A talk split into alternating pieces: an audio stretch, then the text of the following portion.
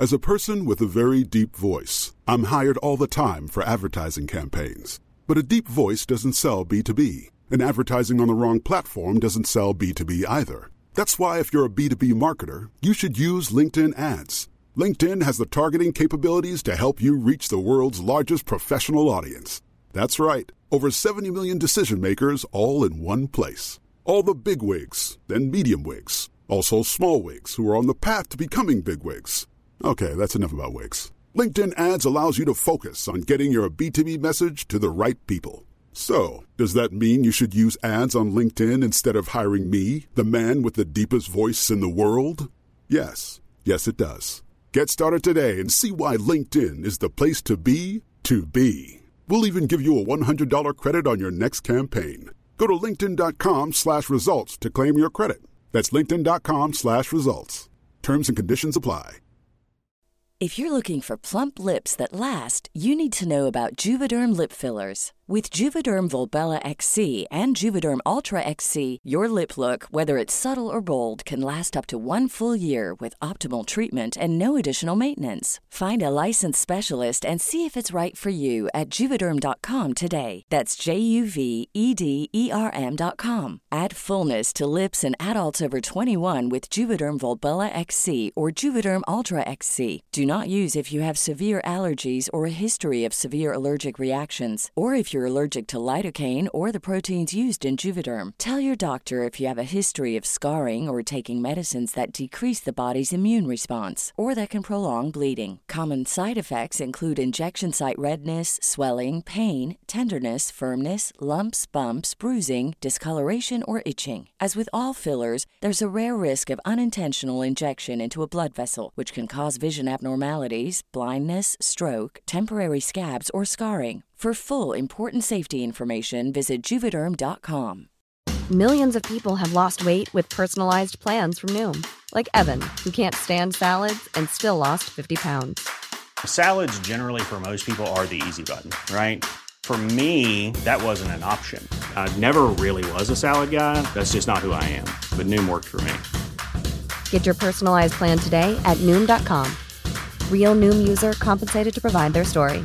In four weeks, the typical Noom user can expect to lose one to two pounds per week. Individual results may vary.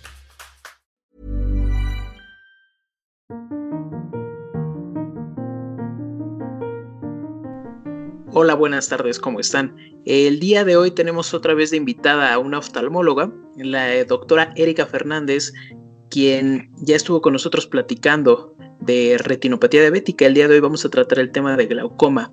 ¿Cómo está, doctora? Buenas tardes. Hola, doctor, ¿cómo está? Muy bien, gracias. Muy bien.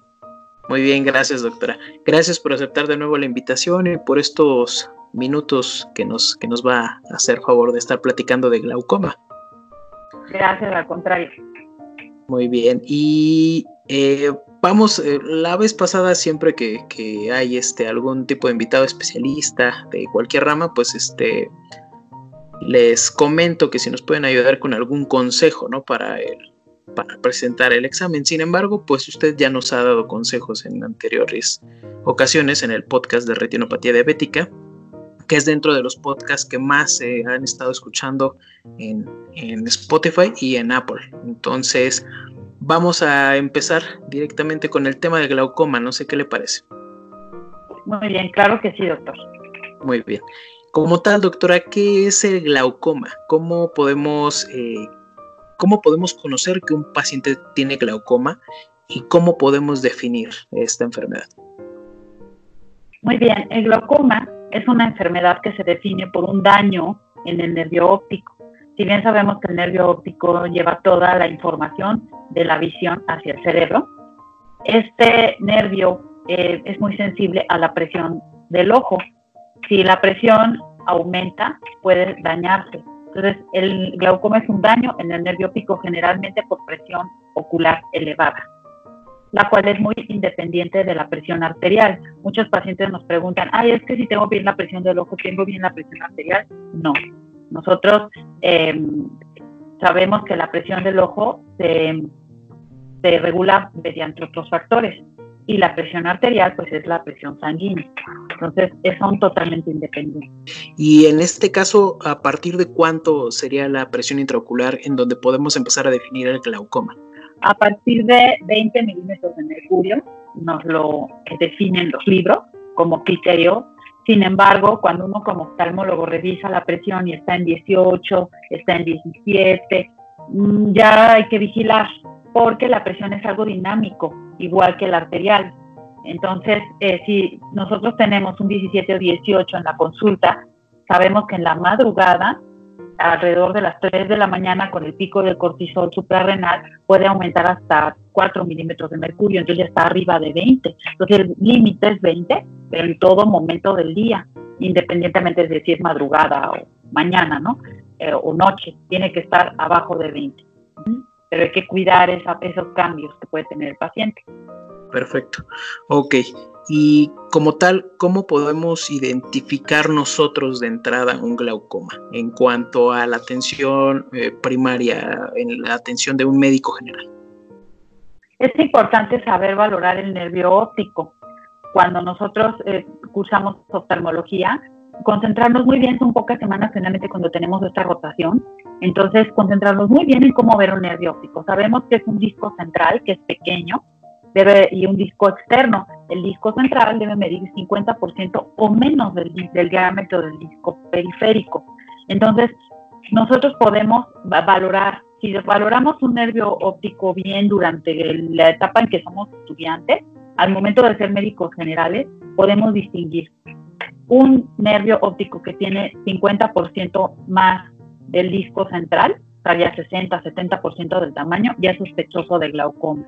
Como tal, el diagnóstico no lo podríamos hacer, pero sí sospechar que tiene glaucoma, al igual que el oftalmólogo. Le llega un nervio óptico grande, del disco central grande, entonces sospechamos glaucoma para referirlo este, precisamente a hacerle estudios. Hay dos cosas que aparecen mucho en los simuladores o en algún manual, ¿no?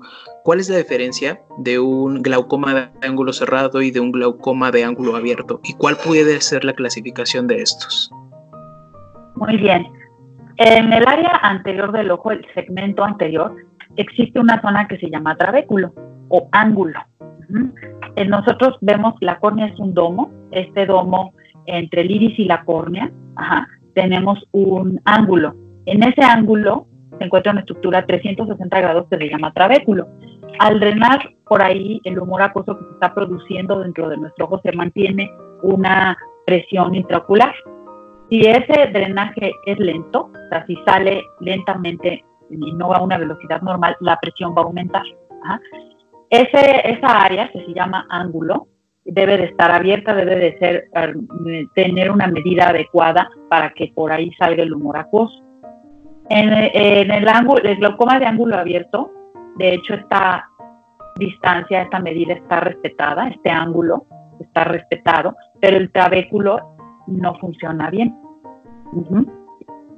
en, el, en el glaucoma de ángulo cerrado, el área entre el iris y la córnea está muy cerca, muy cerrado ese ángulo.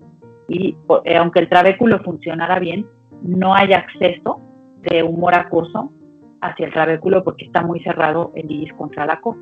Esa es la diferencia entre uno de ángulo abierto y uno de ángulo cerrado. La mayoría de los glaucomas son de ángulo abierto, que bien por factores genéticos, por factores em, multi, nos dicen es que hay un gen, no, no hay un gen, ni es mendeliano, son muchos genes que participan. Entonces, y tampoco tiene que ver con lo que come el paciente o con el estilo de vida, simplemente es eh, varias, varios genes que participan en, que ser un glaucoma de ángulo abierto, que es el más frecuente, que este ángulo esté respetado, eh, pero el trabéculo no funciona. Estamos, es como si esa coladerita eh, tuviera muchos, muy estrechos los canales. Entonces la mayoría es de ángulo abierto está respetado el espacio, pero esa coladerita o ese trabéculo no funciona. Entonces, eh, nos comenta como tal que hay una afección a nivel eh, trabecular como tal, y dentro de estos el glaucoma de ángulo abierto es el más común, ¿correcto? Así es. Muy bien. ¿Y por qué es más peligroso un glaucoma de ángulo cerrado, doctora? Eh, en los glaucomas de ángulo cerrado, de entrada no está respetado el espacio entre la córnea y el iris. Sabemos que en ese espacio se encuentra el trabéculo. Es el, el, el lugar que ocupa el trabéculo, pero si nosotros no respetamos ese espacio y tenemos la córnea y el iris muy cerca, a lo mejor hay, hay, eh, pequeños zonas, pequeñas zonas donde sí va a, ver ese, esa zona, ese espacio donde drena el humor acuoso. Sin embargo, otras están muy, muy estrechas. Entonces, al momento de, que la pupila se dilata, el iris hace este movimiento hacia afuera, ¿qué va a suceder? Se va a tapar más esa zona, porque el iris se va a, a coarrugar hacia la, periferia, se va a tapar más esa zona. Entonces, si un paciente a lo mejor ya tenía 20, 25 de presión, al momento de que el iris se dilata mucho, entrar a un cine, a un espacio oscuro, en penumbra, al momento de, que, se dilata mucho ese iris, se tapa totalmente los pequeños espacios que estaban abiertos, por donde medio drenaba el humor acuoso. Y eso va a generar aumento de la presión ocular, intraocular, con un consecuente ah, dolor eh, ocular, baja visual, ojo rojo, el paciente puede tener también cefalea, náusea y vómito. Entonces, por eso el glaucoma de ángulo cerrado puede llegar a causar una urgencia oftalmológica. El paciente puede llegar, repito, con dolor ocular, ojo rojo, baja visual, náusea, dolor de cabeza y vómito. Ok, perfecto.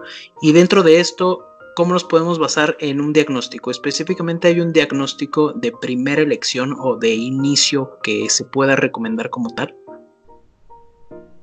Para poder nosotros diagnosticarlo, en este caso una urgencia por glaucoma agudo de ángulo cerrado, em, tenemos este cuadro en el que generalmente es un paciente mayor que refiere baja visual súbita, dolor intenso, ojo rojo y puede tener cefalea y hasta náusea y vómito.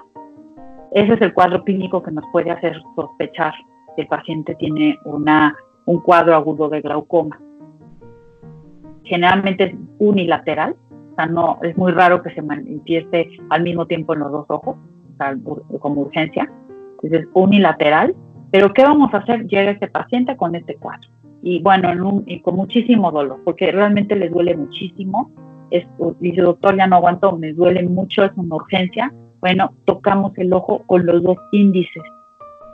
el ojo, eh, eh, por ejemplo, en este caso derecho, tocamos el ojito con los dos dedos índices, como haciendo una báscula, o sea, tocando nosotros la presión, y lo comparamos con el otro. Esta comparación nos va a ayudar a saber por lo menos si un ojo tiene una presión muy elevada en comparación al otro.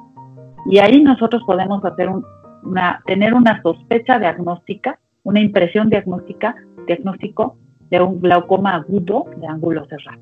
¿Existe algún tratamiento de primera línea o qué es lo que se hace en caso de que sea una urgencia oftalmológica, como bien lo dice en, caso de, glaucoma de ángulo cerrado? ¿Qué se tiene que hacer? Bien, en el caso de ser médico general, que uno recibe a ese paciente en la sala de urgencias, tenemos que, eh, hay que referirlo al oftalmólogo, pero bien hay que mandarlo de preferencia ya con tratamiento. Podemos iniciar acetazolamida, 125 miligramos cada 6 horas, y esto disminuye la presión intraocular va a ocasionar vasoconstricción, perdón, va a ocasionar eh, disminución de, la producción del humor acuoso al bloquear la enzima de hidrasa carbónica. Esto disminuye la, eh, contribuye a disminuir la presión intraocular. Ahora bien, eh, en ese momento también iniciamos la aplicación de, de gotas de timolol con dorsolamida y brimonidina. Hay preparaciones que traen las tres gotas. Entonces, acetazolamida y gotas de timolol, dosolamida y brimonidina en una sola. Hay preparaciones que traen las tres. Y otra cosa que podemos hacer, pero sí es importante ya ver que el oftalmólogo haya medido la presión intraocular y corroboremos qué presión tiene y cuál es el diagnóstico exacto. es, antes de, continuar con esto, es la administración de manitol intravenoso, un gramo por kilo, y em, tenemos que medir la, la glucosa, porque si bien los pacientes diabéticos pueden deshidratarse y eh, caer hasta en un estado hiperosmolar, si nosotros le administramos manitol a un paciente con una glicemia descontrolada. Entonces, previa medición de la glicemia, por eso este tratamiento es integral. O sea, no es el oftalmólogo solo, ¿no? Es el médico general quien va a captar y tener la impresión diagnóstica y manejarnos con un endocrinólogo internista, ¿no? Además del oftalmólogo. Entonces, es tener la impresión diagnóstica. ¿Qué puede hacer el médico general de primera instancia? Pues este, la cetazolamida, 125 cada 6 horas. Además, iniciarle las botas que mencioné, que es la preparación de, de brimonidina, dorsolamida y timolol, una gota cada 8 horas. Y de inmediato conseguir un oftalmólogo para que revise la presión y confirme el diagnóstico. Y en ese momento, con la medición de la glicemia y de preferencia, si tenemos obviamente la ayuda a la mano del internista, entonces administrar el manitol intravenoso. Y ya después de eso, eh, al día siguiente, bueno, ya después de eso el paciente ya se controló el cuadro agudo. Al controlar el cuadro agudo de glaucoma, entonces vamos a, a al día siguiente o a los dos días, el oftalmólogo tiene que realizar iridotomías con láser para abrir el, el área, el espacio entre el iris y la córnea. ¿Hay alguna manera de prevenir el glaucoma y existe, bueno, sí, principalmente, ¿hay alguna manera de que se pueda prevenir que alguien, un paciente llegue a una urgencia como tal por glaucoma? Así es, doctor. La revisión oftalmológica es importante cada año para prevenir cualquier em, enfermedad ocular y hasta alguna urgencia. Si el oftalmólogo detecta que hay un nervio óptico sospechoso, o bien el médico general detectarlo, como ya sabemos que aprendemos en el curso de oftalmología, qué es un nervio óptico excavado, eso es súper importante, poderlo distinguir desde que estamos estudiando. Entonces el médico general y luego en su caso el oftalmólogo corrobora ese nervio y ya tomando la presión intraocular, vemos como el oftalmólogo está al nivel de 18, 19 y un ángulo estrecho, medido por el oftalmólogo, se puede prevenir un cuadro agudo de glaucoma al hacer iridotomías con la, YAG, como prevención de un, de un glaucoma agudo. ¿Por qué? Porque estamos tratando ya el glaucoma crónico, ya un paciente que trae ángulo estrecho, nervio óptico excavado y presión limítrofe, ya es un paciente con un glaucoma crónico de ángulo cerrado. Y el agudo, pues estamos hablando de que se exacerba el cuadro. Muy bien, perfecto, doctora. Pues me parece que queda súper claro. Digo, es una patología importante porque es de las primeras, si no es que la principal causa de ceguera. Eh, en este caso, eh, no sé si nos puede ayudar en el caso de que nos lleguen a poner principal causa de ceguera a nivel mundial o principal causa de ceguera a nivel eh, país, ¿cuál sería? Eh, ¿Glaucoma o retinopatía diabética? La principal causa de ceguera mundial es el glaucoma, porque no da síntomas al principio, a menos que tengamos un glaucoma agudo, pero no da síntomas hasta que el paciente puede quedar ciego irreversiblemente. Esa es la primera causa de ceguera mundial. La primera causa de ceguera mexicana es la retinopatía diabética. Y obviamente en México pasa a segundo plano como causa el glaucoma, no menos importante, pero en, la en, en, porcentaje es la segunda causa, ¿no? porque sigue siendo retinopatía diabética la primera causa. Perfecto, doctora. Claro, por eso ya platicamos de eso. Pues muy bien, doctora. Eh, muchísimas gracias. Considero que está bastante sólido, bastante eh, con puntos muy clave para que definir qué es el glaucoma y es de bastante utilidad esto en este caso. Le agradezco mucho el tiempo, doctora, y pues el, conocimiento que nos está regalando otra vez en este podcast. ¿Cómo lo pueden, cómo la pueden encontrar este, a usted en alguna red social, en Instagram, por ejemplo? Claro que sí. En Instagram estoy como bra.erica Fernández, la doctora.erica Fernández. Y eh, bueno, eh, ahí principalmente están mis teléfonos y la forma de contactarme y me encuentro en Insurgentes Manacar y en el Ángeles del Pedregal, además de ser eh, jefe de servicio en el Hospital de la Ceguera en Coyoacán. Ok, pues muchísimas gracias de nuevo, doctora. Le agradezco muchísimo y que esté muy bien. Eh, cuando quiera, ya sabe que aquí está invitada y le mando un fuerte abrazo. Muchas gracias. Gracias, doctora. Igualmente, un abrazo.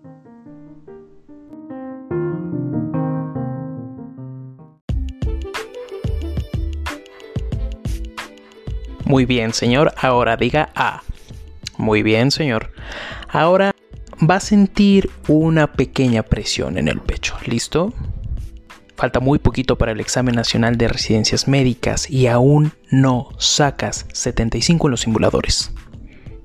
¿Con esa presión te bastó?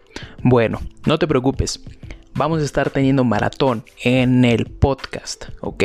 ¿A qué me refiero con maratón? Vamos a estar subiendo tres temas por semana y los temas son enfocados a diferentes especialidades por semana. Estos temas los vas a poder escoger tú en Instagram, así que no olvides seguirnos en Instagram como arroba medimexa y ahí vas a poder escoger qué temas quieres que sean vistos en la semana de los maratones. Que estés muy bien y no te preocupes, sigue estudiando.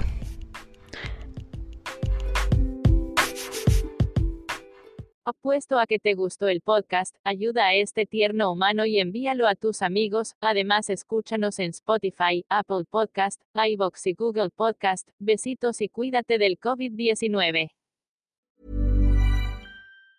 If you thought the only way to get a more defined jawline with natural looking results was through surgery, think again. Juvederm Volux XC is a non surgical injectable gel filler that improves moderate to severe loss of jawline definition and can help you achieve natural looking results with little downtime. Even better, this improved definition lasts up to one year with optimal treatment. No maintenance required. Improve jawline definition for a smooth, sculpted look with Juvederm Volux XC. For important safety information and to find a licensed specialist, visit juvederm.com. That's J U V E D E R M.com. Not for people with severe allergic reactions, allergies to lidocaine, or the proteins used in Juvederm. Common side effects include injection site redness, swelling, pain, tenderness, firmness, lumps, bumps, bruising, discoloration, or itching. There's a risk of unintentional injection into a blood vessel, which can cause vision abnormalities, blindness, stroke, temporary scabs, or scarring. Talk to a licensed specialist to find out if it's right for you.